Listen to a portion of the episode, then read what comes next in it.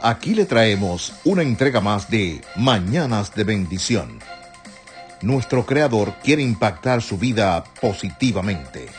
Siéntase libre de compartir. Muy buenos días.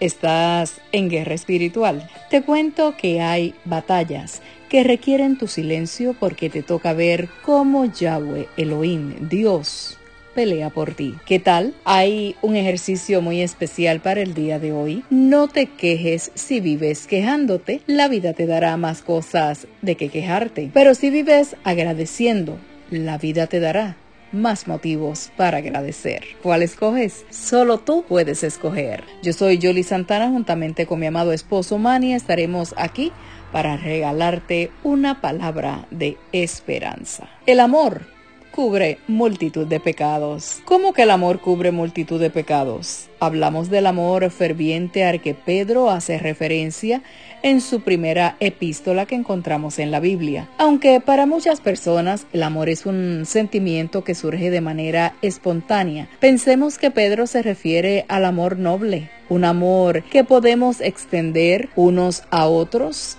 y que requiere hmm, de mucho esfuerzo. Mani que dice primera de Pedro 4.8.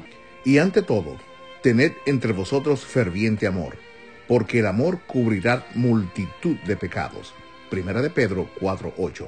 Es un amor que necesitamos cultivar y atender para que vaya creciendo en nosotros y sea cada vez más intenso. Y cuando habla de cubrir pecados, no se refiere a que los esconderá, sino que amará por encima de esas faltas que usted tiene, de esas faltas que yo tengo. Un amor que está dispuesto a pasarlas por alto, un amor como el que Yahweh Elohim Dios tiene por nosotros, un amor que cubre multitud de pecados, un amor que cubre pecados y un temor que no es de temer. Para que se entienda, es igual que cuando se habla en la Biblia del temor de Yahweh, de Dios. Hay personas que piensan que eso es un miedo terrible. No es acerca de tener miedo, sino de respetarlo, adorarlo y reverenciarlo. En este caso, cuando se habla de un amor que cubre multitud de pecados, no hablamos de encubrirlos, sino de que a pesar de nuestros errores, amemos. Implica que perdonemos. Si logramos perdonar de esa manera, amar de esa forma, estaremos más cerca al que debe ser nuestro objetivo y es parecernos cada día más a Yeshua.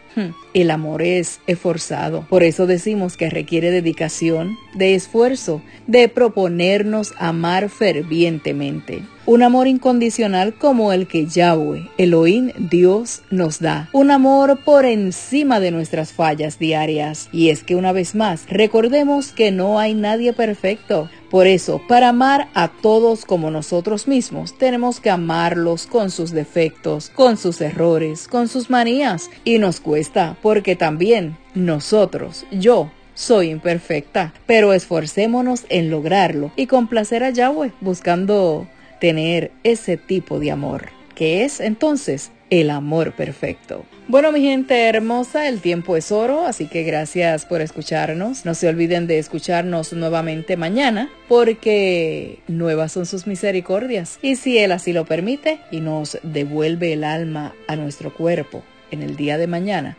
estaremos compartiendo nuevamente con ustedes. Tengan un día bendecido y tengan muy buenos días. Shalom.